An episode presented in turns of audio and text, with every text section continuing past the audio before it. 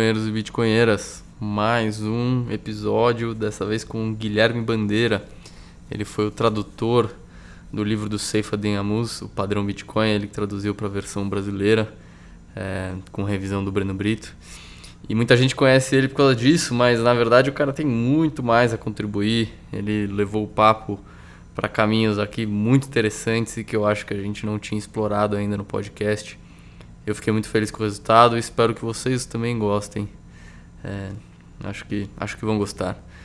E, bom, compartilhem, se inscrevam e curtam e compartilhem com aqueles amigos que ainda não, não caíram na toca do coelho. Quem sabe não é esse episódio que vai fazer eles caírem.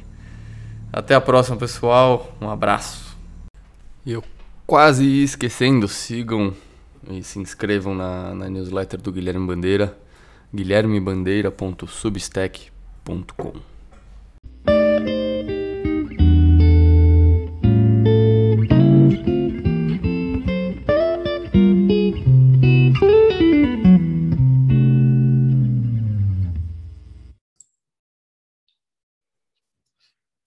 E aí, Guilherme, bem-vindo ao 21 Milhões Podcast. É, Tô animado para esse papo aqui. Ter o, o, tradutor do padrão Bitcoin aqui no, no 21 milhões é uma, é uma honra e também é, tenho certeza que a gente vai bater um papo sobre muitas outras coisas. Bem-vindo. Obrigado, João. Obrigado pelo convite. Eu gostei muito do seu podcast, estou ouvindo todos os episódios e eu acho que foi uma grande uma grande surpresa e uma novidade boa aí nesse ano tão interessante para o Bitcoin.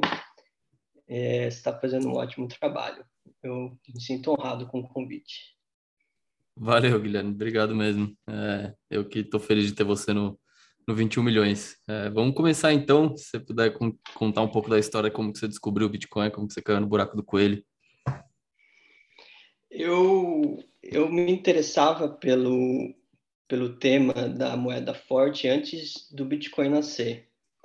Eu, quando estava na faculdade, eu, eu lia o Hayek, o Friedrich von Hayek, para uma matéria chamada Direito e Desenvolvimento. E, uhum. e era uma matéria que ela, o pressuposto era o seguinte: quais são, qual o papel das instituições jurídicas para o desenvolvimento? E era uma matéria tanto teórica quanto histórica. Na uhum. história, a gente viu a história do Brasil, começou da Era Vargas, plano de metas, é, o PAEG no regime militar, depois as, os planos de estabilização monetária, plano Verão, é, plano Bresser, plano Collor, depois a reestruturação do Estado no FHC, e, e a gente viu todo, assim, analisou alguns autores que viram quais foram os impactos desse plano, desses planos e desse, desses planejamentos econômicos para o nosso desenvolvimento. E a gente também estudou a teoria por trás de alguns deles, né? Tinha as teorias cepalinas do desenvolvimentista, Celso Furtado, é, o próprio Bessa Pereira. E um desses desses autores que nós estudamos foi o foi o Hayek. Uhum. Só que ele tinha uma visão diferente do que, ele achava que era o papel do direito para o desenvolvimento e era um, uma visão que mais me agradou que ele basicamente o argumento é que o Estado ele não deve ele não deve ter um fim aos indivíduos ele não deve buscar um fim específico ele ele deve ele tem a força coercitiva e ele deve uhum. ser restringido é, a partir de regras abstratas e gerais, para que os próprios indivíduos atinjam os fins que desejar. Então, eu gostava de filosofia política, gosto ainda, filosofia moral, e eu sempre achei essa visão mais de acordo com minha visão de liberdade. E, uhum. e, e, e, assim, a gente não estudou a questão da moeda em si, a questão da moeda forte, mas eu lembro que, que o professor comentou, e depois eu fui ler mais a fundo, que o Hayek era a favor da, de que não deveria existir controle da oferta monetária do Estado. Então, a gente devia é, tirar do Estado esse, esse poder sobre a moeda. E falava da questão de moedas não estatais, padrão ouro, é, ou padrões metálicos. Então, desde então, eu achei interessante. Isso foi em 2008. Mas isso, Aí... o, o Hayek, como você mesmo disse, ele, quando você foi, começou a falar, lê sobre ele, ele não estava falando muito uhum. sobre economia e moeda, né? Pelo, pelo conteúdo que você foi introduzido é, ao Hayek. específico não. Tem um livro específico que é o, a Desnacionalização do Dinheiro, que a gente não chegou a ler. Nós lemos os, os livros mais tá. clássicos, né? Que e ele, é e ele nessa... Nisso aí, ele já, nessa, nesse, nesse conteúdo, nesse livro que você que você estava lendo, ele estava uhum. passando a ideia de que o Estado, na verdade, ele só tem que ele tem que controlar algumas regras do jogo, mas ele não tem que criar o fim ou o, o objetivo final para o cidadão. Ele tem que deixar Isso. o cidadão se encontrar, encontrar o seu próprio caminho e só e só manter algumas regras específicas. Isso, ele é uma visão de acordo com a liberdade, é uma visão em que o, o Estado ele não tem que planejar, ele não tem que dizer o que deve ser atingido. Um exemplo é o artigo 3 da nossa Constituição, que diz ah, o Estado brasileiro deve atingir, é, superar as desigualdades regionais, coloca vários objetivos. Uhum. E isso é uma forma, segundo uma tradição da filosofia moral, de você instrumentalizar a vida e o patrimônio das pessoas. Né? Entendi. Então, ele não tem que ter ele tem que para o Hayek é muito importante que o Estado ele ele que o Estado que existam regras que essas regras sejam cumpridas. Porque assim você consegue se planejar. E o planejamento do próprio indivíduo é importante. Eu preciso saber quando a regra vai me atingir ou não. Então eu consigo fazer é. cálculos econômicos. É, um por exemplo ele, uma metáfora seria que a regra a, a lei, lei da gravidade ela aplicava todas igualmente. Não deve, não deve existir regras diferentes. Então, é, então você trata as pessoas com igualdade perante a lei, mas que você deve instrumentalizar recursos ou, ou pessoas ou tempo de vida das pessoas para atingir determinados objetivos específicos e você tratar as pessoas como instrumentos e não como fim em si mesmos. É. Isso me lembra um pouco da da Declaração de Independência Americana, que ele que diz lá que direitos, né, Declaração de Direitos dos Cidadãos Americanos, uhum. que inclui a vida, a liberdade e a é, é que eu estou tentando traduzir, mas é pursuit of happiness, que né, perseguir a felicidade. É. Né? Isso me parece ah, que é alinhado com isso que você está falando, que no sentido de que o Estado tem que tem que criar o ambiente para a pessoa perseguir os seus próprios fins, né? E não o Estado isso. definir os fins. Isso, exatamente. Ele, é, ele, é muito, ele é muito fã da tradição dos Founding Fathers, do Bill of Rights. É, uhum. É, inclusive, ele faz todo, no livro é, A Constituição da Liberdade, de, da década de 60, ele faz um apanhado histórico de qual foi a formação intelectual dos pais fundadores, que está uhum. muito próximo do iluminismo escocês, do Adam Smith e do, do David Hume que eu também, quando li, eu achei fascinante. Então, é uma tradição que sempre eu gostei. E curioso Bacana. que é uma tradição que hoje é vista como o nascimento da economia e que colocava uma, uma grande importância na moeda forte. Se você tira a moeda forte da equação da riqueza das nações, não existe nada do que o Adam Smith vivia como, como as vantagens de um, de um comércio livre. A especialização, a divisão de tarefas. Ah. É, então, e é curioso que hoje a economia ela esqueceu grande parte do que esses fundadores da economia falavam. Então, se você não tem uma moeda forte para a tradição clássica da economia, isso é, é, claro na obra do Hume e do Adam Smith, você não tem nada do que eles falavam que eram as vantagens de uma sociedade livre. Né? Então, eu, eu, sempre gostei desse argumento. Bom, enfim, tá. aí o Bit, eu eu, eu gostava do argumento jurídico do Hayek, uhum. e, e, mas depois eu fui estudar, eu fui estudei nos Estados Unidos e voltei, eu, eu só tive contato mesmo com, com o Bitcoin em 2016, 2017, quando eu estava ah. bem aflito com a, com a situação no Brasil, e eu seguia uma página chamada Zero Hedge, e ele falava Sei. de investimento em ouro e prata. Uhum. E eu cheguei a buscar, tentar ver se dava para comprar ouro, e é muito difícil encontrar é, venda de ouro no Brasil, porque eu não, eu não confiava também em renda fixa. Eu, depois do Wesley Day, eu falei, nossa, isso daqui é muito esquisito. É, eu não entendia também é, como eram formados esses fundos, eu sempre fui muito avesso ao risco. E eu, é, aí meu irmão falou, olha, por que, que você não vê o Bitcoin? Tem subido bastante. E aí eu fui pesquisar. E eu fiquei fascinado. Encaixou com, com a minha visão de, de que deveria ser uma moeda. E, e aí depois eu comecei a pesquisar mais a fundo. Então, já, já encaixou com, com a filosofia é, que você tinha jurídica, posso dizer assim, filosofia jurídica que você já tinha Isso, é. estudado. Isso, com a filosofia jurídica e com a filosofia moral, com, qual eu, Legal. com a qual eu, eu concordava. E, e no ano de 2017 foi curioso, né? Porque foi um ano que teve aquela alta no fim, mas foi um ano muito turbulento. É, teve a, a guerra do tamanho dos blocos, então eu não, não, é, eu não estava acompanhando isso desde 2015, né? Então eu tava, eu mergulhei nisso realmente buscando saber entender primeiro o que, que significava essa guerra e também entender a regulação jurídica no Brasil.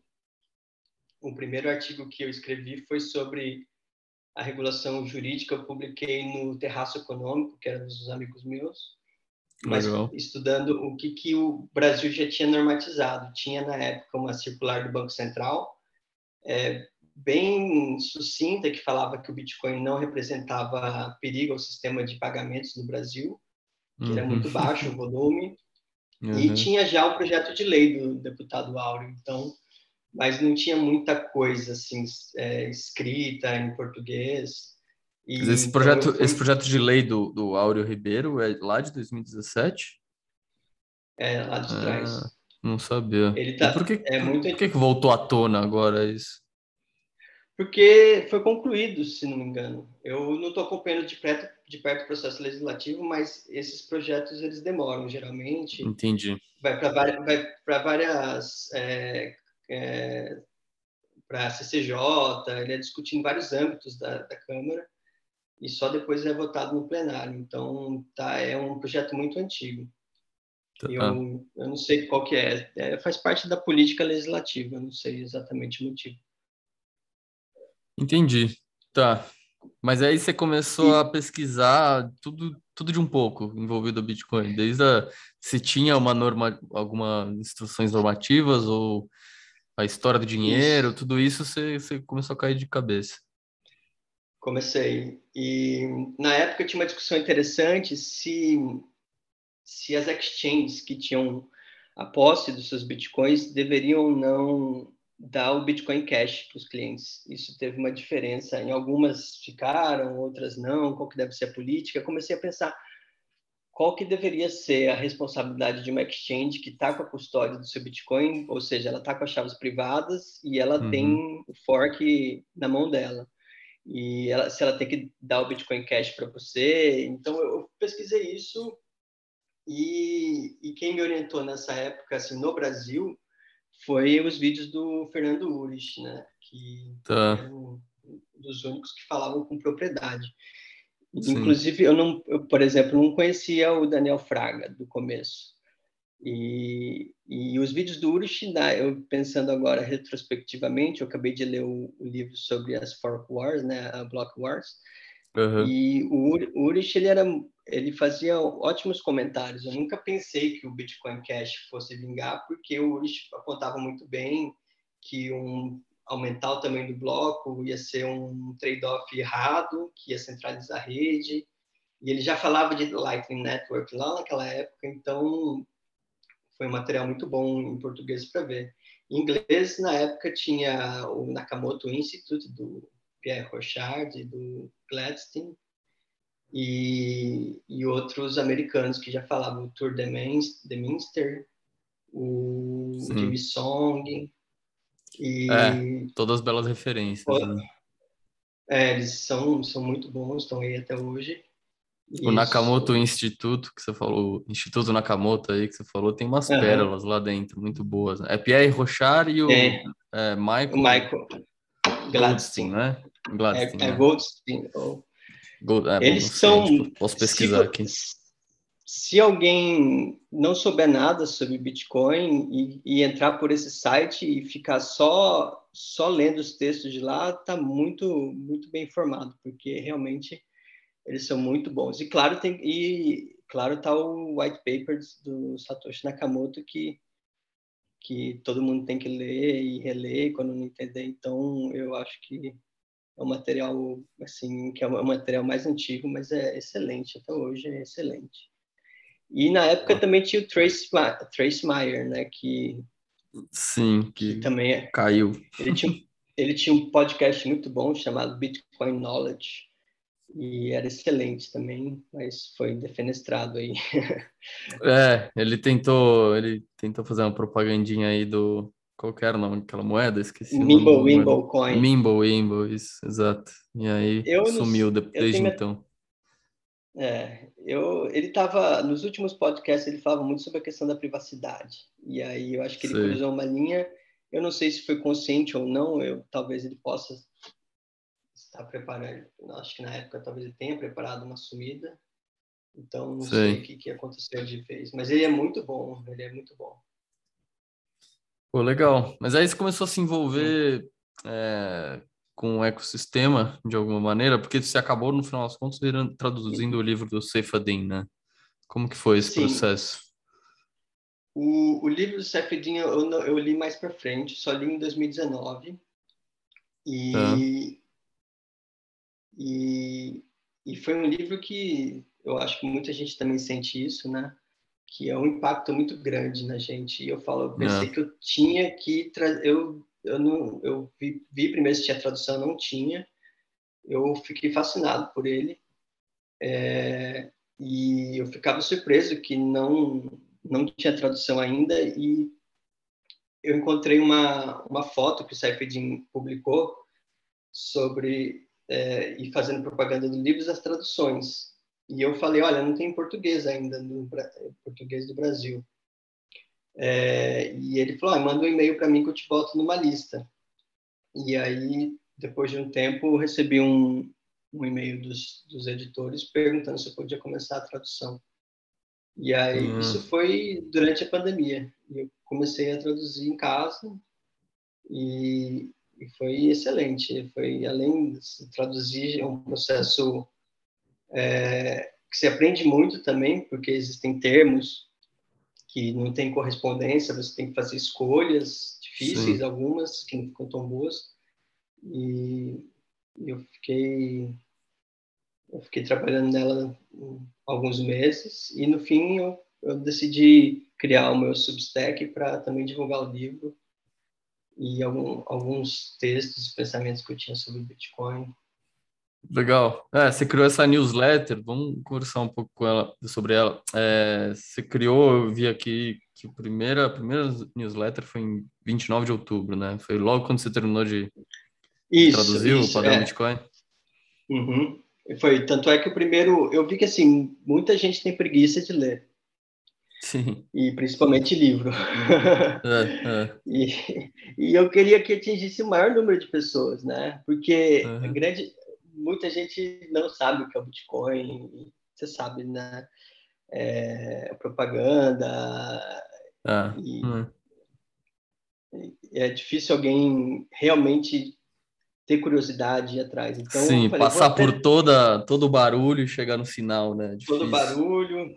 Ah. E, e eu falei, então vou resumir o livro, vou tentar ao máximo pegar um texto e falar os pontos principais e vou colocar como se fosse um resumo. Então, o primeiro livro, o primeiro que eu artigo que eu publiquei na newsletter foi um resumão mesmo. E, e depois foram outros, assim, mais do que eu pensava e com outros temas mais abrangentes, não só o livro. Pô, legal. É... Tem algum específico que te marcou, assim? Teve um, na verdade, tem um que a gente até conversou antes do programa que a gente podia conversar sobre ele, que é o Bitcoin já é moeda no Brasil. Se você quiser introduzir aí o tema. É, eu, esse, eu, escrevi, eu escrevi esse artigo porque tem muita confusão, principalmente depois de El Salvador, sobre o que, que significa algo ser moeda em um lugar, é. em uma jurisdição específica. Uhum. Nós já estamos no Brasil desde 33 com um padrão fiduciário que nós rompemos com o lastro do ouro. Então, nós estamos Desde quando? Desculpa. Desde que ano? Desde, desde os decretos do Vargas de 33, decreto 51. Ah. Eu, inclusive, então... tenho outro artigo sobre o nascimento da moeda fiduciária no, estatal no Brasil. Entendi. Então, então, na verdade, quando a gente fala do nascimento da moeda fiduciária lá nos Estados Unidos, em 71, em tese, né? Quando, é, fiduciária. Quando o Nixon fiduciária... deu o decreto lá, é, na verdade, no Brasil já acontecia isso há muito tempo. Não, o Nixon Shock foi, foi a, o perda do lastro do dólar em relação aos dólares que os outros bancos centrais tinham. Mas o, o lastro americano foi perdido é, lá atrás, quando foi com Roosevelt. Então, os, os, americanos já não podiam resgatar o dólar por ouro desde a da mesma época que no Brasil, praticamente. Tá, entendi. Então, em 71, na verdade, é um, é um, é um marco em que os outros bancos centrais também perderam esse direito, mas na verdade os Isso, cidadãos ficou... já tinham perdido esse direito. Isso, os cidadãos já tinham perdido na década de 30. Atrás. O, Nico, o Nixon Shock foi um calote do governo americano em relação aos outros bancos centrais, que usavam o tá dólar bom. e podiam resgatar. Por uma Sim, resgatar por ouro, né? É, Para deixar claro. Por ouro. Tá. Mas os cidadãos já não tinham o, já não tinham mais esse laço, mais ou menos da mesma época que nós. Entendi. Tá. Então, mas então, nós estamos quase um século sem, sem referência do que significa ter uma moeda forte, uhum. é, do uhum. que significa ter uma moeda lastreada, não? O papel moeda lastreado. Então, é, eu, a, a, muita gente tem uma visão estatal disso. Diz, eles pensam, pensa, pensa-se, né? Economistas, é, cartalistas que se chama, acham que quem diz o que é moeda é o Estado. Sei, é, essa é uma ideia, essa é uma ideia muito popular hoje em dia, é. infelizmente, né? Que o pessoal não, não consegue entender que, que, na verdade, isso é algo muito novo historicamente, né? Sendo que a moeda, a moeda, ela, ela, a moeda forte, ela foi uma escolha do mercado e a moeda fiduciária estatal nunca foi uma moeda escolhida pelo mercado. Ela sempre foi uma uhum. imposição, uma criação do Estado.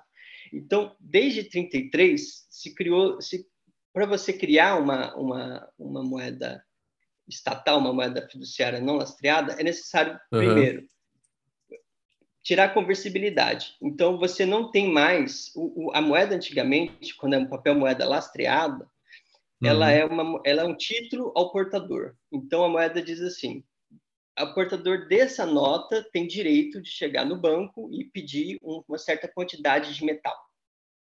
Tanto é Sim. que a definição de moeda antigamente estava em pesos e medidas. As moedas eram recortes de um metal precioso. Então, a libra, o dólar, ela era uma certa quantidade de gramas de, de metal precioso. Então, o título Sim. daquela nota poderia ir ao banco e resgatar.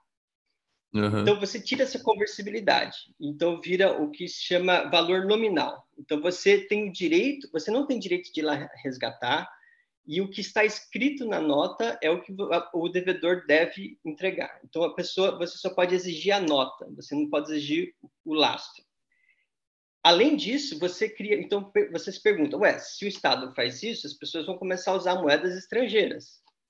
Elas vão começar a usar moedas fortes. Sim. Então o Estado uhum. cria também, ela cria, ele cria também o controle de capitais. Ele diz, inclusive, esses dois decretos do, do Getúlio Vargas é, acabam com a cláusula ouro, que você não pode resgatar, e que também e, e diz que só vai circular aqui dentro, o, o, a moeda se torna um recurso estratégico. Aqui dentro do Estado brasileiro só passa a circular a moeda aprovada pelo Estado. A moeda ah. estrangeira já só em, só em casos excepcionais ela pode ser, ela, ela tem uma regulação específica, por exemplo, como o trato de câmbio. Então, é, mas então todas essas, essas intervenções legislativas criam a falsa impressão de que quem diz o que é moeda é o Estado, porque a gente já está há muito tempo no padrão Sei, desde os anos 30. Desde os anos 30 no Brasil. Há quem diga que nunca houve moeda, e eu concordo com essa visão, nunca houve moeda forte mesmo no Brasil, porque no Brasil. sempre circulou mais, é, sempre é, é, era mais de, de de fato não circulava muito, porque desde a nossa independência Inclusive, no livro do Caldeira, A História da Riqueza no Brasil, ele conta isso é interessante, que, que a primeira discussão legislativa no Brasil no, parlamentar, no parlamento foi uma questão de inflação, que o, o, o imperador o imperador estava fazendo a recunhagem das moedas e tirando o lastro aos poucos para pagar a dívida que a gente tinha com Portugal. Sim. É. Então, desde, desde então assim, é, é uma o que circulava no Brasil era muito papel e, e fiado. Então essa essa forma que a moeda não circulava tanto. É, Ou seja, o brasileiro como... nunca teve moeda forte, não é à toa que ele não entende o Bitcoin. Isso, isso. A gente não, não tem essa a moeda forte. A gente nem fala, inclusive, umas questões da tradução, a moeda sonante, a moeda sound money. A gente nunca foi uma nunca foi uma vontade política, moral brasileira de colocar um limite do Estado ao Estado de emitir moeda, ou foi foram esses programas de desenvolvimento. Temos que desenvolver o Brasil plano de metas, que foi superinflacionário, foi o PAEG, foram os gastos. Os únicos é. representantes liberais no Brasil é o Eugênio Budan e o Roberto Campos, que tinham alguma crítica a mais ao poder do Estado sobre a moeda que foi assim na nossa história são poucos quem, quem poucos políticos e intelectuais que que eram a favor da moeda forte. Inclusive um deles é o Monteiro Lobato, que na época do Getúlio Vargas falava que era um grande roubo que ele estava fazendo. Tem, tem artigos dele nos jornais falando, olha, a gente está sendo roubado aqui porque está perdendo lastro. Isso daqui é um é. calote que o governo está dando. Então, eu escrevi esse artigo porque é, o Bitcoin já é moeda no Brasil, porque eu entendo que a moeda, quem escolhe a moeda, se eu compro, se eu compro algo seu e recebo em Bitcoin, a gente já usa isso como moeda. Uhum. É, já é uma forma de compra e venda. Eu, já Sim. é algo em troca de dinheiro. Porque Bitcoin, se as, se a, as, as partes decidirem acordar que o pagamento será em Bitcoin, será em Bitcoin. E isso, isso sim já é. Mas o que, que as pessoas estão discutindo é o legal tender, é o curso legal ou curso forçado, que aí tá. o Estado não reconhece para não reconhece o Bitcoin para pagamento de impostos e também ele não reconhece o poder liberatório é, de uma dívida em Bitcoin. Por exemplo, é o poder liberatório se alguém oferece para pagar uma dívida em real, você é obrigado a aceitar. Então é uma outra forma de de, de limitar a liberdade contratual das pessoas de usarem o, a, o bem monetário que elas mais é, que mais foi interessante para elas. Tá. Então, Mas isso é acho, impossível. É. é impossível isso acontecer, por exemplo, é, sem ter a, a legislação que passa o Bitcoin como moeda de curso legal, é isso?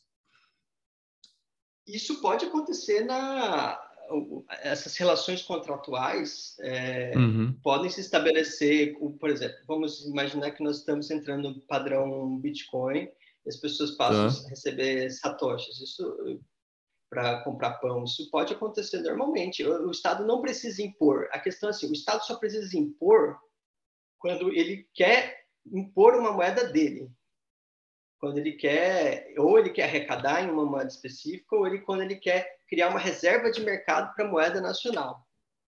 Uhum. Mas, por exemplo, eu vou no nosso artigo, o nosso o nosso Código Civil diz o seguinte, eu vou ler o artigo 318 para você, rapidinho. Tá. Eu não quero aborrecer claro. seus ouvintes. Não, não, tá é maravilhoso isso. Vai. Continua. Ele fala assim: são nulas as convenções de pagamento em ouro ou em moeda estrangeira, bem como para compensar a diferença entre o valor desta e o da moeda nacional, excetuando os casos previstos na legislação especial.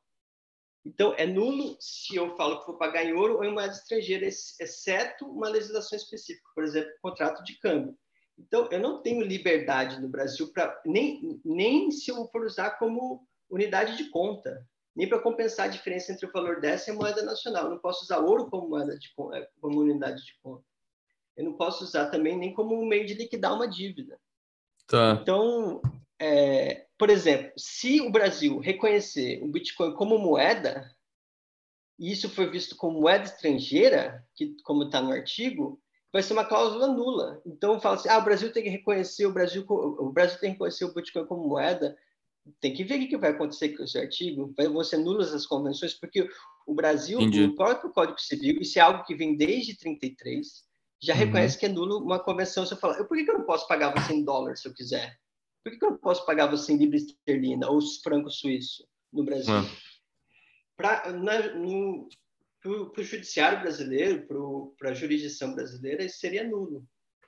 Então, eu, eu achei que, assim, é, mas assim, o que importa, qual, qual é o seu conceito de moeda? O meu conceito de moeda é o bem monetário, é um conceito amplo. Uhum. É, mas depende como que o, as instituições jurídicas brasileiras vão entender é, isso, vão reconhecer como nulo, não vai reconhecer, isso são outras questões. Isso é uma outra, é, um, é uma visão estatal. Então, é, eu não sei se eu gostaria se o Brasil reconhecesse Bitcoin como moeda, porque o Bitcoin não precisa desse reconhecimento. Mas assim, se você quer facilitar, se você, se o Estado quiser receber impostos em, em Bitcoin, se ele quiser, eu não sei, é, falar que pode pagar com Bitcoin, tudo bem. Eu acho que o, o deixar mais clara essa questão da, do Bitcoin no Sim, Brasil. É. É, eu acho que são outras questões, mas assim, é, depende. Às vezes a gente tem que ter cuidado com o que a gente deseja, porque uhum. eu já vi gente, eu não vi o, o, o último projeto de lei do deputado, mas é, ele pode equipar as exchanges como bancos, então precisa de uma licença específica, como chegou a acontecer em Nova York, que atrasou muita coisa. É, o desenvolvimento do Bitcoin lá foi horrível, porque é, tinha uma licença para você fazer, é, negociar, custodiar moedas. Então, Entendi. Então, então tem que ter uma cautela aí, né, nessas, nesses avanços jurídicos. É isso que você está dizendo. Porque, sim, às sim, vezes, se, se um projeto de lei reconhece o Bitcoin como uma moeda, pode cair nesse, nesse caso de ser uma moeda estrangeira, vamos dizer assim. E aí você proíbe é. toda, todo, toda uma gama de, de contratos aí, né, e de, e de transações que podem ocorrer. Sim, causa muita insegurança jurídica e, concordando com Hayek, se tem uma coisa que o Estado deveria fazer é dar previsibilidade ah. é, para os contratos, para a propriedade e não e não causar mais confusão, porque vai ter a, a, lei pode passar, aí os juízes vão interpretar de outra forma, até chegar no STJ e pacificar a jurisprudência já é outro processo.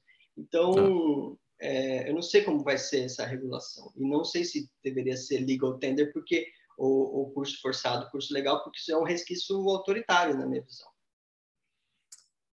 É complicado, hein? Eu eu, eu, não, eu entendo pouco de é, da área legal assim, então então não consigo muito opinar, mas pelo que você está falando, uhum. me parece que o quanto menos os nossos deputados resolverem escrever aí sobre Bitcoin, melhor, uhum. talvez, né? É, eu fico pensando que a tradição liberal, ela, ela precisa... O que que eu, eu vou fazer uma digressão aqui. O que que o Hayek achava de importante na tradição do common law é, uhum. inglês e americano? É um, juiz, é, um, é um tipo de criação normativa mais descentralizado. Ele, ele é a partir de casos, os juízes eles têm a obrigação de rever os casos, então é uma evolução mais orgânica do direito. É uma evolução mais de, de baixo para cima, né? Mais de, de baixo, baixo para cima. cima. Ele tem uma, uma, racionalidade maior, ele tem uma discussão mais profunda, se você pode fazer analogia entre os casos. Então uhum. ele, ele nasce de questões assim, é, de questões de direito privado, é, sucessão, contratos, propriedade. Ele é um tipo de, de, ele não causa muitas surpresas. Ele vai evoluindo e ele vai resolvendo as questões, pacificando as questões de uma forma mais orgânica. Assim como a Sim. linguagem, assim como a linguagem, ah. ela vai evoluindo de forma orgânica. É, se você tem uma lei específica que fazendo política pública, querendo resolver algum problema, isso já, isso pode assim, é, ele, ele pode já cair naquele problema de você usar o Estado para para vou combater lavagem de dinheiro, eu quero combater a corrupção, já Sim. começa a ter vários objetivos que acabam que acabam talvez é, tirando a liberdade do indivíduo de escolher o bem monetário que ele quiser e Sim. também gerando é, um... efeitos colaterais, né? Consequências que às vezes o legislador é. não tem ideia do que ele vai criar, sim, aquilo, né? Sim, Como sim. o KYC, né? Essa É. Essa, essa, política de, de coletar dados dos clientes, dados financeiros principalmente, as instituições financeiras são, são obrigadas a fazer isso.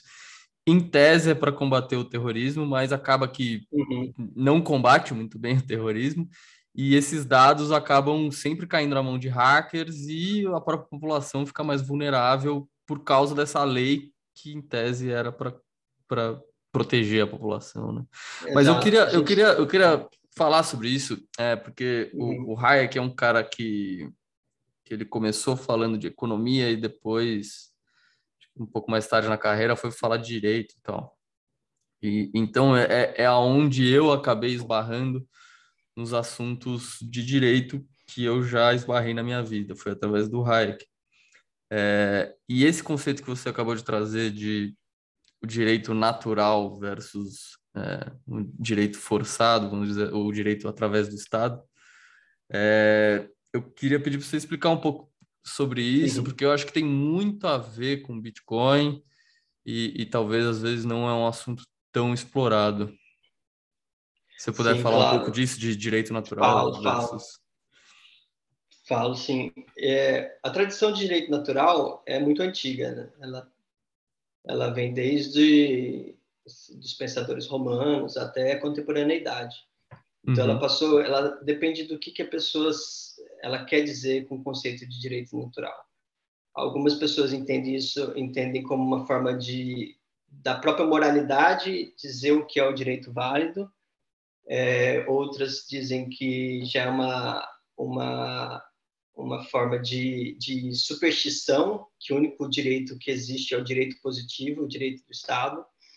E então, na, na, no diálogo, você tem que estar atento a entender o que, que a pessoa quer dizer, porque é, o, no século XX, a, a tradição mais, assim, mais é, estudada e comentada de direito foi a tradição do positivismo jurídico, que é a tradição que diz que o direito é aquele que emana do Estado, né, das instituições estatais. Uhum. É, então, é uma tradição que tenta negar o que é possível, sim, ter uma forma de, de direito, uma, uma criação de direito que não passe pela criação deliberada do homem. Então, é uma tradição que diz que a razão, ou os costumes, ou a moralidade, ou, é, ou uma revelação divina, existem outras formas é, não deliberadas de criar o direito. Então, uma visão que, diz, que diga que o direito ele nasce da própria moralidade, de como a gente é, de intuições morais que nós temos de respeito à propriedade ou de morais é, vindas de uma tradição religiosa é, que diga que isso pode, possa alguma isso pode, tem um sentido de direito, no sentido que os juristas usam, uhum. é, o, o positivismo vai dizer que isso não, que são um tipo de superstição. E, e é um debate que existe até hoje, né? Se, se o direito natural ele, ele tem alguma força normativa, se é uma tradição do passado, se ele, se ele compete com o direito estatal ou não. Então, é, e, eu... isso ref, se reflete em, em, em, tradições de direito diferentes, como você já mesmo mencionou, o common law americano e inglês versus a tradição de direitos que a gente tem aqui no, no, no Brasil? Isso, isso, esse tema ele voltou à, à, à tona depois do, da Segunda Guerra Mundial, porque muitas pessoas, ou muitos juristas, intelectuais, disseram que a, a, a, grande parte da barbaridade que nós vimos na guerra, na Segunda Guerra Mundial, foi culpa da, do positivismo jurídico. Uhum. Porque o, a desculpa de muitos do Eichmann, de vários nazistas, foi que só estava seguindo ordens, só estava seguindo direito. E o direito, Sim. o direito, eu tinha que obedecer o direito. Então, é, as pessoas falavam, então, é, mas isso, se o direito é injusto, por que, que você deve seguir o direito? Então, começou essa, essa discussão sobre, então, existe um componente moral no direito? Existe um, um, ponto a partir do qual o direito deixa de ser o direito que viola direito natural, viola o conceito de, de, de moralidade. Então, essa tradição do direito natural, ela voltou a ser debatida é, do, do, de, da Segunda Guerra Mundial para cá. E também a que, tem outra questão que também é da própria racionalidade dos juízes, porque o, os juízes eles não só eles não conseguem é, justificar a aplicação das normas com base só porque foi editado uma, uma lei no parlamento ou porque foi editada uma medida provisória, eles, eles sempre precisam de uma força justificativa, eles precisam sempre dizer o porquê é importante seguir a norma. Então, na, alguns juristas, pensadores, dizem que o próprio juiz está imbuído de uma visão moral do direito, quando hum, ele vai justificar a aplicação das normas. Então, é impossível eu ter uma visão puramente positivista. Eu sempre preciso Entendi. dizer por, por que, que, é importante seguir o direito. E essa questão, por que, que eu devo seguir o direito, é uma questão de legitimidade. E dentro da questão de legitimidade, haveria um resquício de, ué, por que, que nós estamos fazendo aqui?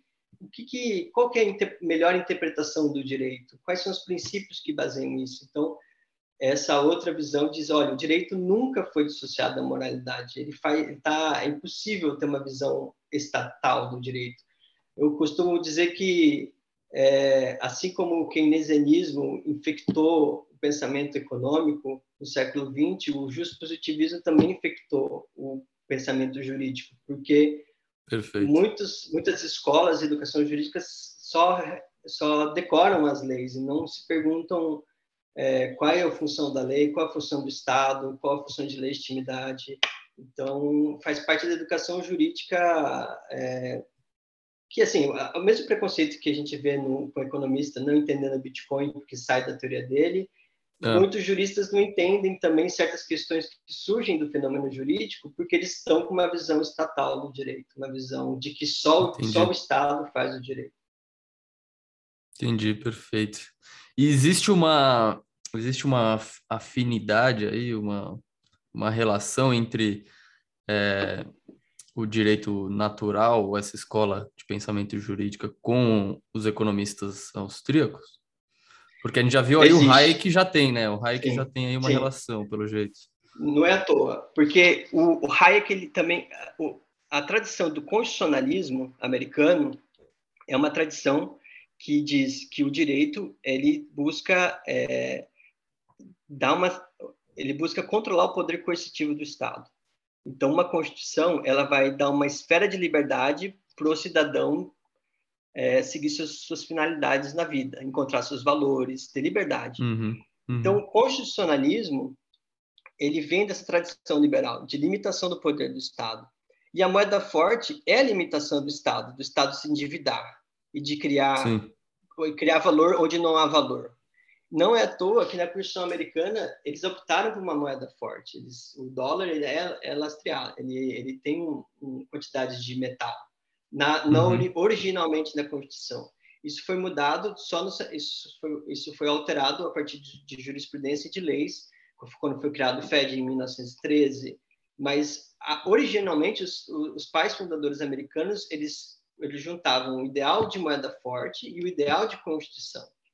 E nada mais é, importante do que limitar o poder do Estado de se endividar e limitar o poder do Estado de controlar as transações econômicas. Então, o, o, ideal de Estado de Direito, que o Hayek tanto fala, rule of law, ele também faz parte do mesmo ideal de uma moeda forte. Porque o, o, o tirano, o déspota, ele vai, ele vai, ele vai limitar sua, sua liberdade e ele vai também tentar é, controlar a moeda, o sistema monetário. Então é fundamental uma coisa e outra. E essas tradições, na minha visão, é. não podem ser, não podem ser separadas. É, é muito, é, eu posso até dizer que é muito bonito ver como, como o Bitcoin é, agrega todas essas ideias, né? E, e, são ideias que no século XX acabaram sendo esquecidas ou talvez até propositalmente ignoradas.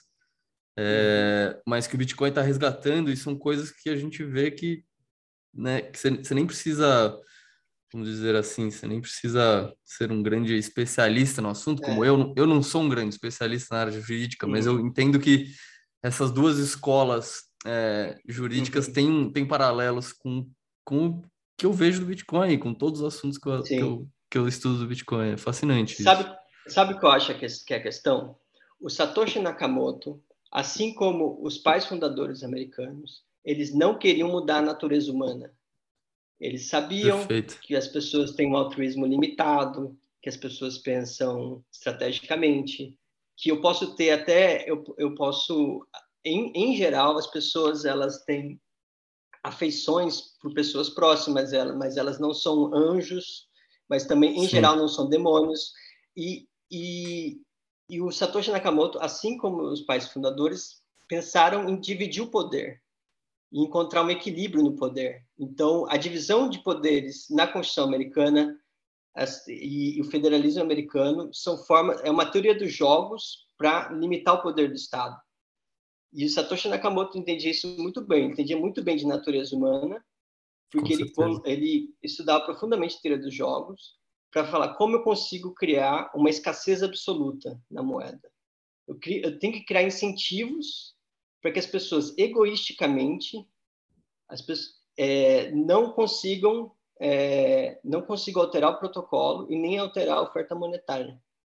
E então eu vejo uma, uma, uma continuidade da mesma tradição, não uma Perfeito. ruptura. Satoshi Nakamoto voltou uma tradição antiga de não tentar alterar a natureza humana, mas de entender e criar sistemas de regras para que as pessoas não se submetam a, a alguém específico, mas se submetam às regras. O Bitcoin é um, é um protocolo de regras, ao contrário de qualquer shitcoin, ao contrário de, de outra coisa, de outros projetos que surgiram, que sempre uhum. existem os usuários, os administradores.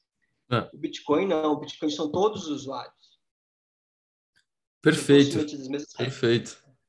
É, esse paralelo, genial esse paralelo entre é, o, o, o projeto e a estrutura de incentivos que o Satoshi fez para criar o Bitcoin, né? Porque ele, ele criou uma estrutura uhum. de incentivos pensando que todos os agentes seriam humanos, do jeito que você falou, uhum. é, que foi genial e que fez o Bitcoin ser o Bitcoin. É, e, e, e, eu achei incrível esse paralelo que você fez com também a, a, os, os pais fundadores dos Estados Unidos, que eles tiveram uma mente parecida também. Então, a gente vai pegar quais são os incentivos dos seres humanos é, e criar um sistema para que todo mundo consiga.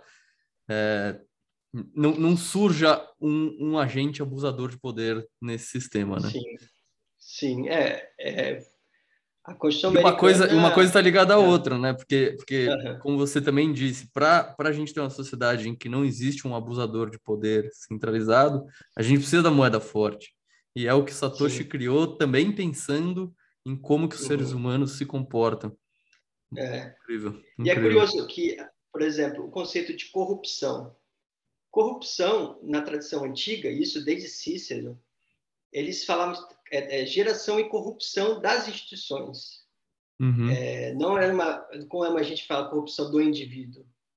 É, pode haver corrupção do indivíduo, mas a preocupação de um legislador, de um, de um de alguém que está tentando reform, de criar regras ou pensar em regras, é, como não deixa as instituições se corromperem. Uhum. É, infelizmente, na, na tradição política, a gente vê a, a, corrupção de instituições, em geral, porque o desenho não foi bem montado ou porque realmente era impossível criar um sistema perfeito. A Constituição Americana é um documento histórico muito importante, mas a própria Estados Unidos se corrompeu. Então, é, tem que tem que pensar, eu não tem que tem que ver no teste do tempo, quanto tempo duram as instituições, quanto quais são as regras que a gente faz para isso durar 100, 200, 300 anos, mil anos. É difícil, é uma tarefa difícil porque você tem várias gerações e perfeito. E, e, e eu fico pensando, eu fico pensando se qualquer instituição que você for desenhar é, para durar 500 anos, sei lá, mil anos, é, você sempre vai precisar da premissa de um dinheiro forte que não uhum. pode ser inflacionado por, por qualquer instituição centralizada. É interessante o dinheiro estar como premissa de uma instituição difícil uhum. de, de corromper, né? Um dinheiro bom, um dinheiro sólido. Sim. Isso foi algo que eu não tinha pensado antes de ler o padrão Bitcoin, da questão da preferência temporal, né? O, uma moeda forte faz com que nós pensemos... Faz, o conceito de preferência temporal, para quem não conhece, é o quanto a gente desconta o futuro pelo presente. E quanto mais mais forte uma moeda, mais o futuro ele se torna seguro. Ele mais uhum. você tem confiança no futuro. Então você planeja o futuro. Assim como o Hayek se preocupava com as instituições jurídicas e para dar capacidade de planejamento, uma moeda forte faz com que eu eu tenha futuro, eu pense no futuro. Então, Perfeito. eu concordo totalmente com você, João, de que a moeda forte ela é fundamental para que a pessoa tenha pense no futuro, porque o trabalho dela é remunerado em moeda forte e ela se sente valorizada. Ela pensa, nossa, é, eu tenho poupança, é, eu se acontecer alguma algum problema na minha vida, eu tenho consigo gastar um pouco dessa poupança. Eu, e o meu o meu trabalho ele tem valor. Isso significa que a minha vida tem valor. Então é um ciclo de coisas boas que passam a acontecer quando você tem uma moeda forte, você pensa em riqueza intergeracional, você pensa em ter filhos, é, você planeja a longo prazo. Isso foi o livro do, do Saif, do Saifuddin que, que me abriu a mente, que eu não tinha pensado tanto assim concretamente, que foi a leitura que, que me despertou. É, ele, ele fala muito bem sobre isso, né? Como, como dinheiro é um, é um veículo para você gerenciar incertezas do futuro, né? Sim. um bom dinheiro, quanto melhor dinheiro, melhor você consegue gerenciar essas incertezas do futuro. Quanto pior dinheiro, é, mais dificuldade você vai ter para fazer isso. É, e puta, esse é um site, esse é um insight maravilhoso. É. Então, então o fato de eu estar tá lidando com, com, com poupando em uma moeda forte, como o Bitcoin, eu consigo planejar meu futuro sem tantos sustos, porque a hora que tiver alguma imprevisibilidade, beleza, eu tenho uma moeda, eu tenho uma moeda uhum. forte aqui que eu poupei, que eu consigo usar uhum. isso para ama uhum. amaciar o susto ou diminuir o susto que eu vou tomar. Enquanto se eu tô com uma moeda fraca, qualquer sustinho me quebra, qualquer sustinho me derruba. É, ou você se endivida, e, né? É, ou você se endivida, exato. Mas assim, você é. se endivida e também você tem que pagar os juros daquela dívida, então você tá frágil. Né? Uhum. Você está uhum. muito frágil, enquanto o dinheiro forte te deixa é, menos frágil. É, esse é um insight que, que muda a vida das pessoas, né? Eu acho que, que muda o comportamento delas mesmo, assim. O que eu acho curioso é que esse, esse pensamento sobre moeda forte é bem estabelecido na teoria austríaca, né? Então, Sim. É, desde o Karl Menger e, e, como eu disse, se você for até Adam Smith, é, David Hume, eles também falam sobre isso, mas o que o Saif fez de relevante foi aplicar essa essa tradição de pensamento ao Bitcoin que para muitos libertários isso. até hoje não é intuitivo, né? Não é, é. intuitivo. É. E aí Total. começou a nascer a, a é, edição, eles gostam de ouro, de prata, então foi ver que o Bitcoin pode funcionar como um ouro melhor, então uma moeda forte descentralizada. Então, foi uma releitura da tradição é, libertária ah. e ou, da escola austríaca aplicada a um caso concreto que é o nascimento do Bitcoin. Perfeito. E você acha que agora eu vou te fazer uma pergunta mais especulativa, não, não, não uhum. precisa ter tanta é, não precisa se levar tão a sério para responder, pode especular mesmo. Você acha que o Bitcoin uhum. é, por a gente chegou aqui numa conclusão, ou eu cheguei que o Bitcoin ou a moeda forte é um, um componente essencial para instituições sólidas, vamos dizer assim. Uhum, e uhum. você acha que podem surgir novos, você já pensou sobre isso? Surgir novas instituições, né, ou modelos novos de instituições é, por causa do Bitcoin ou em cima do Bitcoin?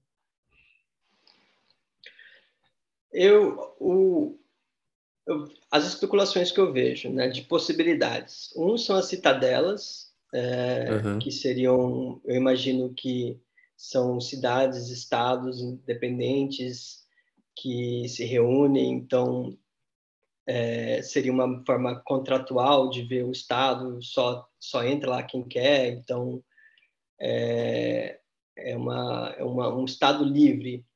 É, ou a gente pode ver, eu vejo também especulações de, dos próprios Estados ficando menor, né? Porque o Estado-nação, como nós vemos hoje no século XX, é uma uhum. invenção recente, né? Sim. Ele precisou da, ele precisou de guerra, ele precisou mon, do monopólio se, tentar se apropriar de, do, da força, ele precisou de várias. É, fatos, monopólio fiscal, monetário, né? É, fiscal, monetário. É, talvez o, Bitcoin cria um indivíduo soberano e esse indivíduo soberano não crie uma citadela, mas sim, é, aos poucos, ele vai dissolvendo o Estado por dentro. É, isso a gente está vendo nos Estados Unidos agora, eu acho, em alguns estados, Texas, Flórida ou Wyoming, que eles já estão com uma atitude diferente em relação à União, à uhum. União dos Estados, o poder federal uhum. americano.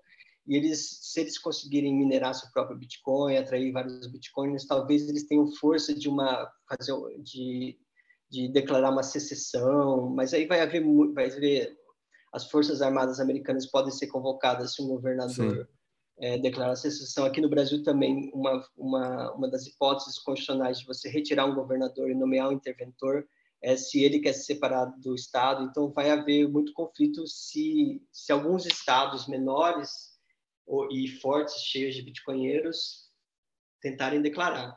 É, mas instituições novas, é difícil pensar no que, que poderia surgir além de uma união de pessoas livres, é, armadas, é, que tenham algum tipo de, de visão de poder, é, visão de poder político em que o Estado ele é realmente um servo ao indivíduo e não o oposto. Uhum. Uhum. É, seria algo nessa linha, mas eu não, não penso como, como seria um tipo de justiça privada ou, Sim. ou eu não sei, um, um anarquismo é, total. É algo, é algo ainda muito, muito difícil de imaginar, né? Porque é, mesmo seguindo da, dessa premissa em que dinheiro sólido ser uma base para instituições e agora a gente tem um novo dinheiro sólido, então podem surgir novas instituições, ainda é muito difícil imaginar quais são essas instituições, né? A gente só sabe que a gente tem a premissa, que é o dinheiro é. sólido. Agora, o que é. vai nascer daí é, é muito é, é, especulação mesmo, né? Pode ser até tema de ficção científica, vamos é, tem imaginar. Aquele, aquele mote dos, bit, dos bitcoinheiros, fix the money, fix the world, ou a gente consertou o dinheiro, mas agora a gente tem que consertar tudo o resto. A educação, tem que consertar. tem que começar pela educação e começar formando indivíduos diferentes, né? Indivíduos mais é. livres é, indivíduos soberanos é, que buscam conhecimento de forma mais livre, criativo, mais criativos, com menos imposição. Então, acho que o, a gente, eu não sei que tipo de instituição poderia surgir. Eu sei que vai surgir um ser humano. É, eu, eu, eu, sei que vai aumentar muito o grau de liberdade, né? mas eu não sei o que, que pode surgir além disso. E em relação, uma coisa que me surgiu aqui, é, em relação ao que aconteceu lá em El Salvador, se, uhum. se aquilo você acha que é um bom exemplo de como juridicamente é, criar um, um incentivo ao uso do Bitcoin, então... Eu escrevi dois artigos sobre o caso de El Salvador. Um eu não tinha lido, eu não tinha lido o projeto, nem tinha saído a lei ainda, ele só tinha anunciado lá na, na conferência em Miami. Uhum. E o outro foi especulando o que, que poderia acontecer. Então, é, eu achei eu achei muito bom o, o, o que foi feito lá. Eu uhum. achei relativamente orgânico, tá, porque nasceu mesmo de o, comunidades de surfistas, a Bitcoin Beach, alguns bitcoins foram lá, o Jack Mallers, então foi um reconhecimento de que existia uma nova economia surgindo e que o Estado ele reconheceu, além do dólar, o, o Bitcoin como, como legal tender. Então, uhum. foi algo que o, eu é, tá certo que é um poder é um poder estatal, então ele está tá, tá dialogando, está nessa tradição de, de, do Estado dizer quais são quais são as formas de pagamento, mas é, eu achei achei excelente a notícia, eu acho que vai dar, eu espero que dê, dê certo e e eu tenho visto os números da Tivo Wallet deles, tá, tem muita gente usando, o Najib Bukele mostrou que mais gente prefere o Bitcoin do que o dólar, eu achei isso impressionante, eu achei que fosse mais para remessas, então Bacana. isso vai ajudar é. muita gente em El Salvador, eu vi muita gente criticando, é um país autoritário, só tem máfia, é um país dominado por milícias, mas ninguém pensou na, que, na questão concreta de de salvadorenhos que tem que ficar, que tinham que ficar na mão dos bancos para receber dinheiro, as remessas do exterior, porque grande hum. parte, 70% da economia estava desbancarizada e grande parte é de remessa de dólar para a nação. Então, a população brasileira, a população salvadorenha, eu acho que foi muito bom para eles é, e foi um, uma, ponto de vista estratégico do presidente, eu achei excelente. Eu, eu é, achei bacana. muito feliz com a notícia. É, eu acho que o que a gente consegue ver é, é coisas positivas mesmo, né? E apesar, como você falou, apesar da lei ter vindo dessa tradição positivista, né, de, do Estado dizer o que é moeda, você é, uhum. destacou bem também em dizer que, na verdade, era um era uma demanda orgânica ali que já existia, né, que parece que já estava sendo Sim. desenvolvida, né?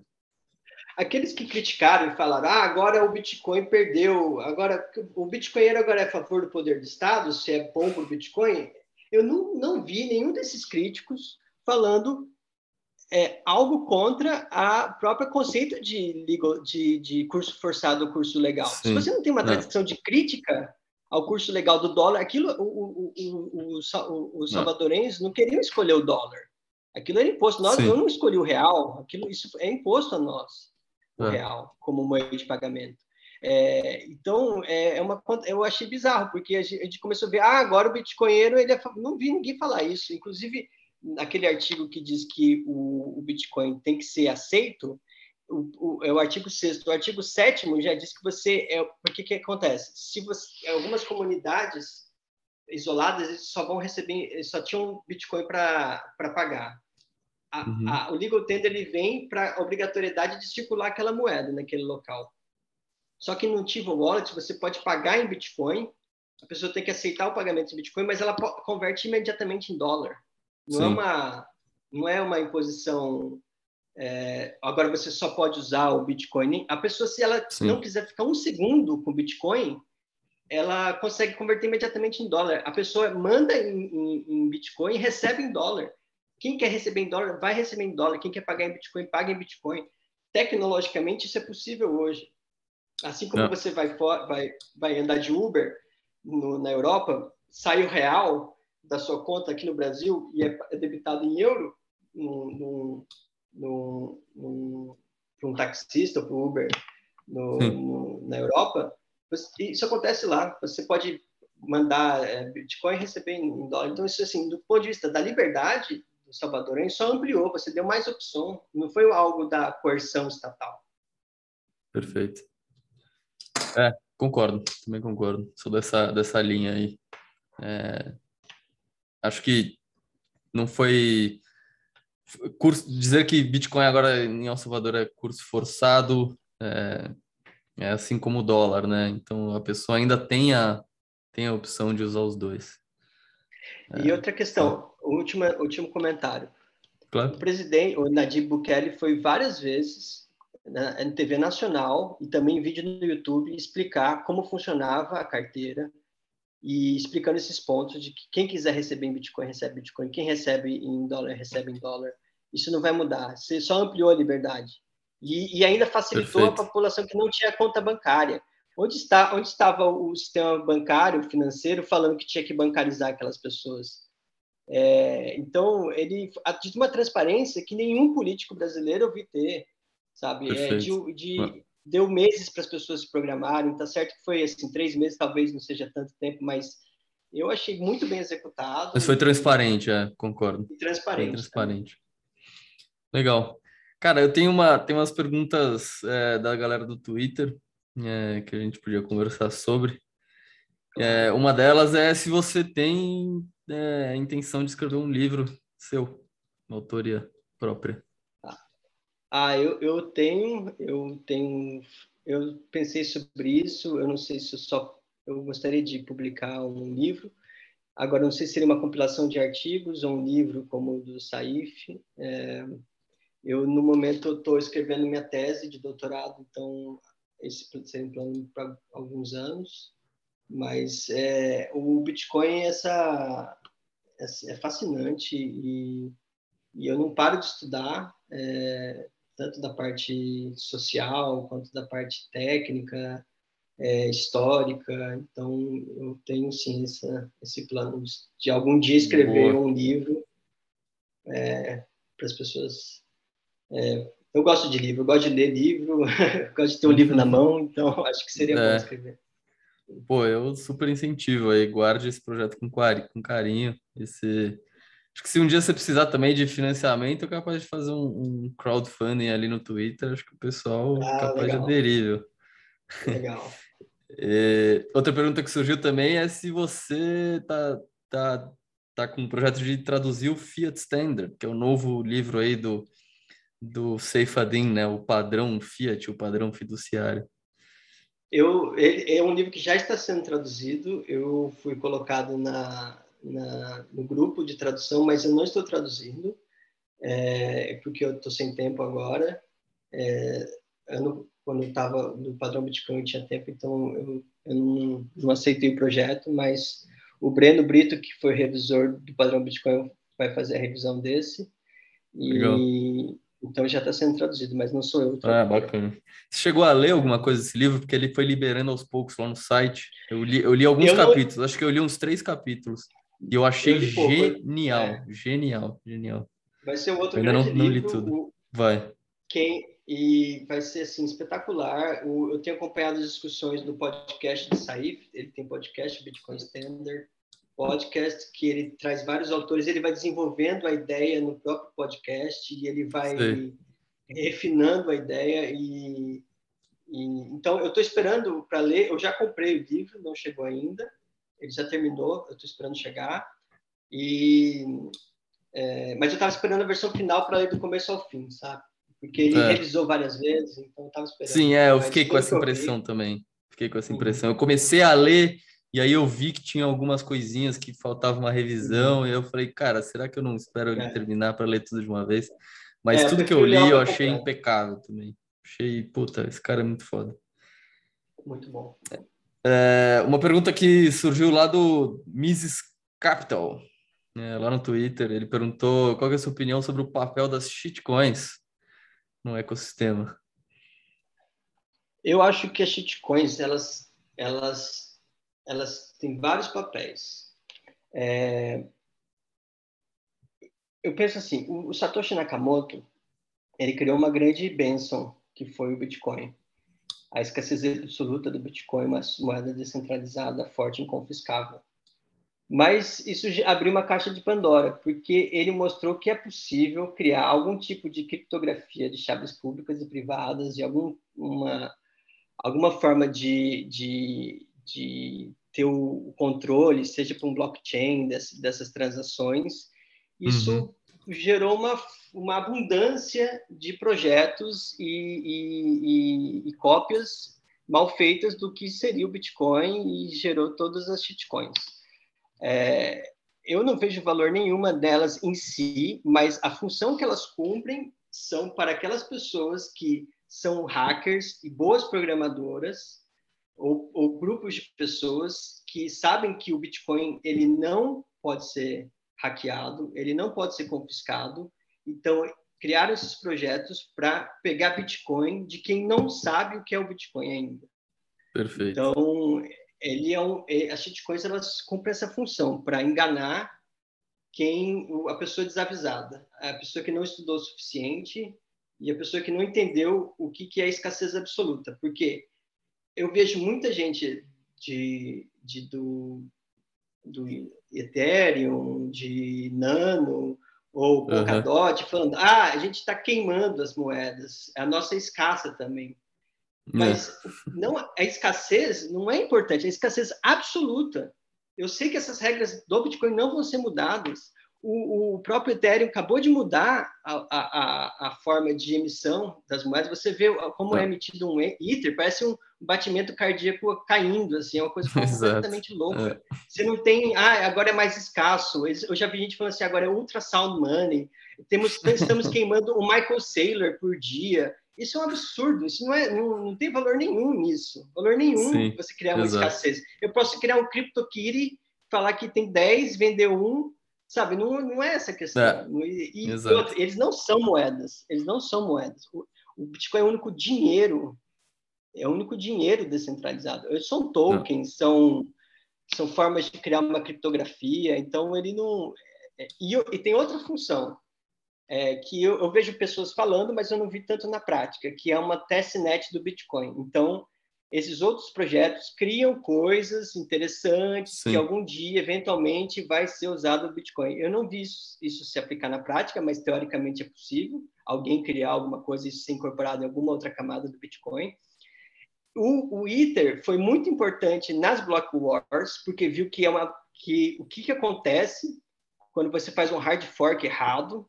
Então, isso está no livro do, do Block Size Wars, é muito bom, porque o ITER sofreu um hard, um hard fork em 2016 e, e os small blockers, eles, eles falaram, olha, viu como dá errado? Viu como se você fizer um hard fork dá errado? e você tem que alterar os parâmetros de consenso, então mostrou o que não fazer numa, é. no Bitcoin. Então isso também é importante, pela via negativa, o que não fazer. Isso é Perfeito. importante. Eu acho que são essas, essas funções é, que as shitcoins... O, Ethereum vive dando uns pepinos aí, né, que, que no caso, se acontecesse isso no Bitcoin, acho que seria um baque, né? É, a última vez o, o, Ethereum saiu do ar, aí algum, algumas implementações do Ethereum saíram do ar é, por várias horas, e, e, acho que é um grande exemplo do, do, dos riscos que o Ethereum tomou e as consequências dessas decisões. E, e, e o que a gente não quer no Bitcoin, né? Porque ninguém quer que o Bitcoin um dia saia do ar ou a rede saia do ar por algumas horas, né? Isso seria não seria bom e, e acho que ninguém quer, ninguém ninguém nem cogita tomar as decisões que levaram a acontecer isso no, no Ethereum. Outra pergunta que, que faz, fizeram lá no Twitter, mas eu não sei se, é muito sua praia, você vai me dizer, mas é meio que previsão de preço, assim, qual é a sua expectativa, o que, que você acha que vai acontecer? Se não for muito sua praia também, você, você pode se livrar da pergunta, mas, mas é, achava eu, interessante se você quiser falar um pouco. Preço, eu acho eu acho que o Bitcoin ele, ele é um number go up technology, então é um, é, ele é programado para se valorizar e a gente vê que as moedas fiduciárias estatais são programadas para perder o valor. Então uhum. Eu acredito na força do protocolo é, e ele tem se provado é, nesses nesses anos é, compatível e com essa premissa de Number Go Up. E eu, eu fiquei fascinado com o modelo de Stock to Flow do Plan B, quando saiu em, 19, quando saiu em, em 2019. E ele, inclusive, é baseado também em algumas passagens do, do Bitcoin Standard, que é taxa de escassez. Então, eu acho que eu fico, eu acho, minhas, eu costumo seguir o stock to flow original do Plan B para ver assim, para me posicionar em relação ao preço, mas o, minha racionalidade é sempre hold e não me preocupar com isso no curto prazo, a volatilidade. Eu sou eu sou fã do dollar cost average, então eu acho que as pessoas têm que se expor, têm que tirar a volatilidade a partir da compra recorrente então, é, esse negócio de perguntar qual que é a minha previsão de preço é um resquício da mentalidade é, inflacionária Fiat, ou né? hum. Fiat de você se preocupar com o curto prazo. Se preocupar então, com o trimestre, que... né? Com o próximo trimestre. Com o trimestre, com o trimestre. Tá é. certo que assim, o preço é importante. Não, claro, claro. É, é, é, um, é, uma peça fundamental, justamente porque as, o, o, mercado ele vai, ele vai, ele é sábio nesse sentido no, no, no longo prazo. Uma shitcoin, ela vai, eu espero que elas percam valor. Eu fiquei uhum. assustado se o Bitcoin no longo prazo perder muito valor, uma shitcoin não é, ganhar. Mas Sim, eu claro. acredito que isso não vai acontecer, mas assim, previsão de preço eu não tenho, não. Mas eu gosto do modelo de stock to flow, eu acompanho, mas é um range muito grande, né? Você não consegue ali, é. ano que vem o pico, acho que é do, 288 mil, mas também pode chegar a, a mais baixo. Então, mas eu, eu acho é. que ele vai seguir mais ou menos stock to flow. É o que eu espero. Que é uma boa base, né? Uma, é um é um rumo é um norte, norte, ali. É, um rumo. É porque, porque casa com os halvings, né? Então, Sim. e é baseado na taxa de escassez, que é um, um, um, componente objetivo da, da oferta. Mas a demanda, a gente sabe, né? Ela, ela, ela é muito variável por notícias de curto prazo, se tem um ban, um ban em algum lugar. Então, mas eu acho que no longo prazo ele vai seguir mais ou menos o stock to flow. Perfeito. Cara, acho que era isso mesmo. É, e aí, para finalizar, eu sempre peço para o convidado indicar um livro, um artigo, ou, enfim, uma leitura em geral. Eu, eu tenho alguns, eu, eu posso falar Boa. mais um? Claro, tá. pode falar quando você quiser. Bom, o primeiro, o white paper, né?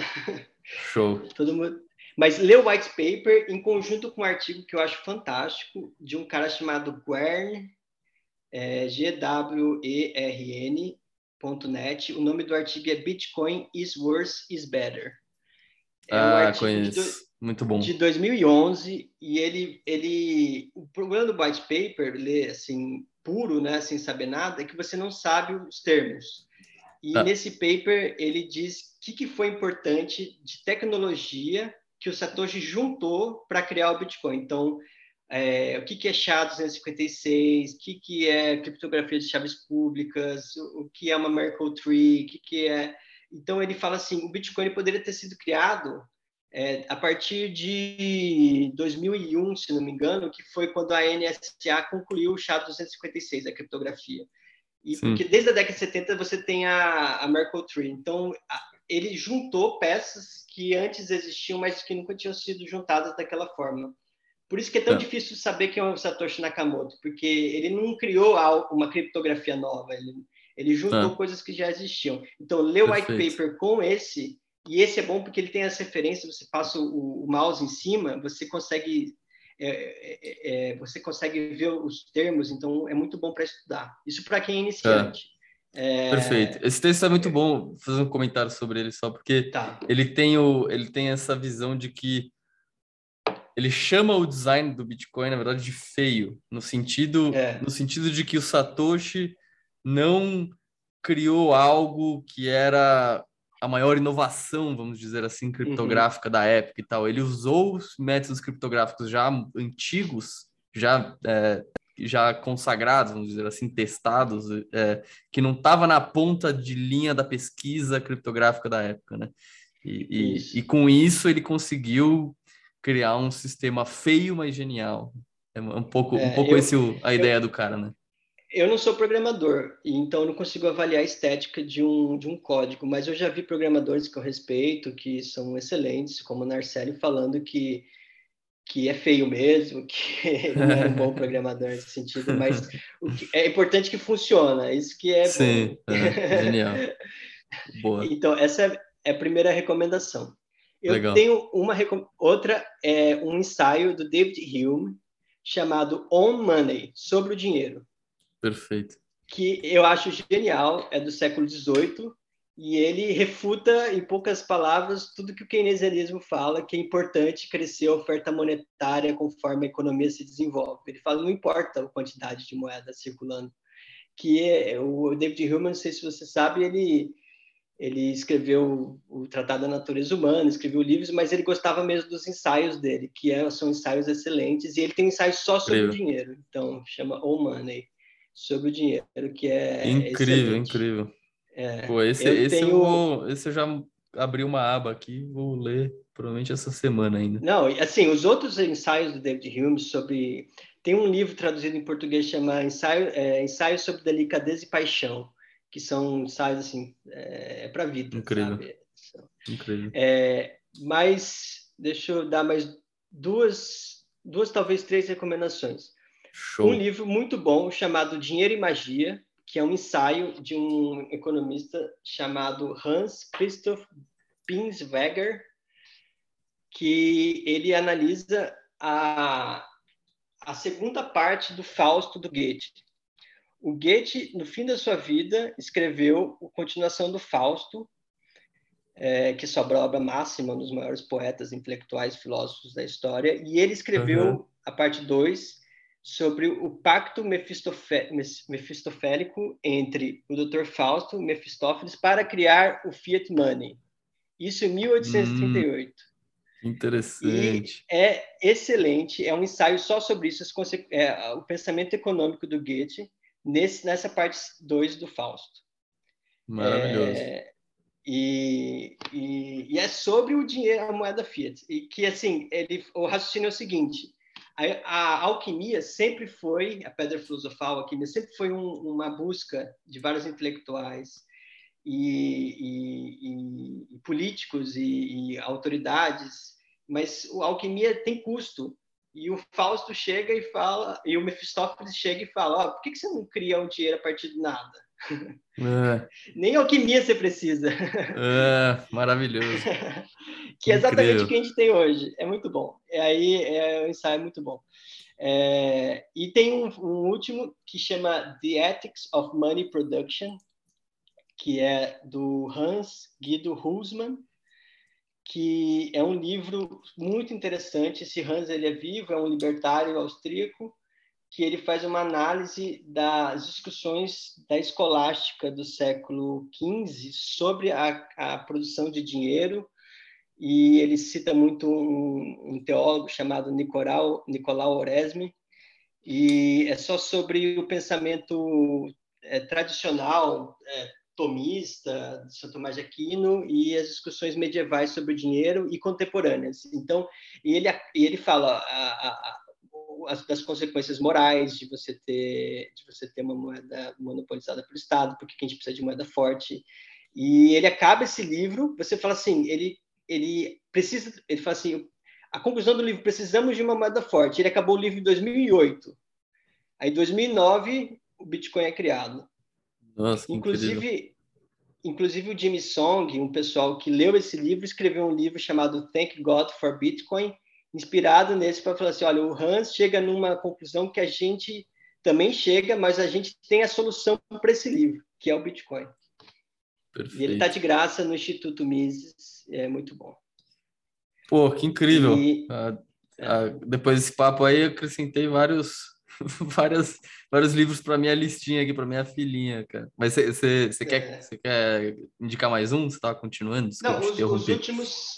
Não, é só os últimos que o, o Ivan até falou, o, o, blog do Nick Zabo, é, principalmente o Shelling Out, né? O Instagram dele. Mas esse daí todo Bitcoin conhece. E o, o nakamotoinstitutes.org, que também é é excelente. Perfeito. Tá cheio de pérolas, esses dois sites. Cheio, é. Pô, valeu. Valeu, Guilherme. Obrigado mesmo pelo seu tempo, cara. Foi, foi do caralho aqui conversar com você. Vários assuntos que, que eu queria explorar e a gente conseguiu. É, fiquei bem feliz eu, com o resultado. Eu que agradeço o convite. Eu também gostei muito de conversar. E sempre que quiser conversar, é só mandar uma mensagem.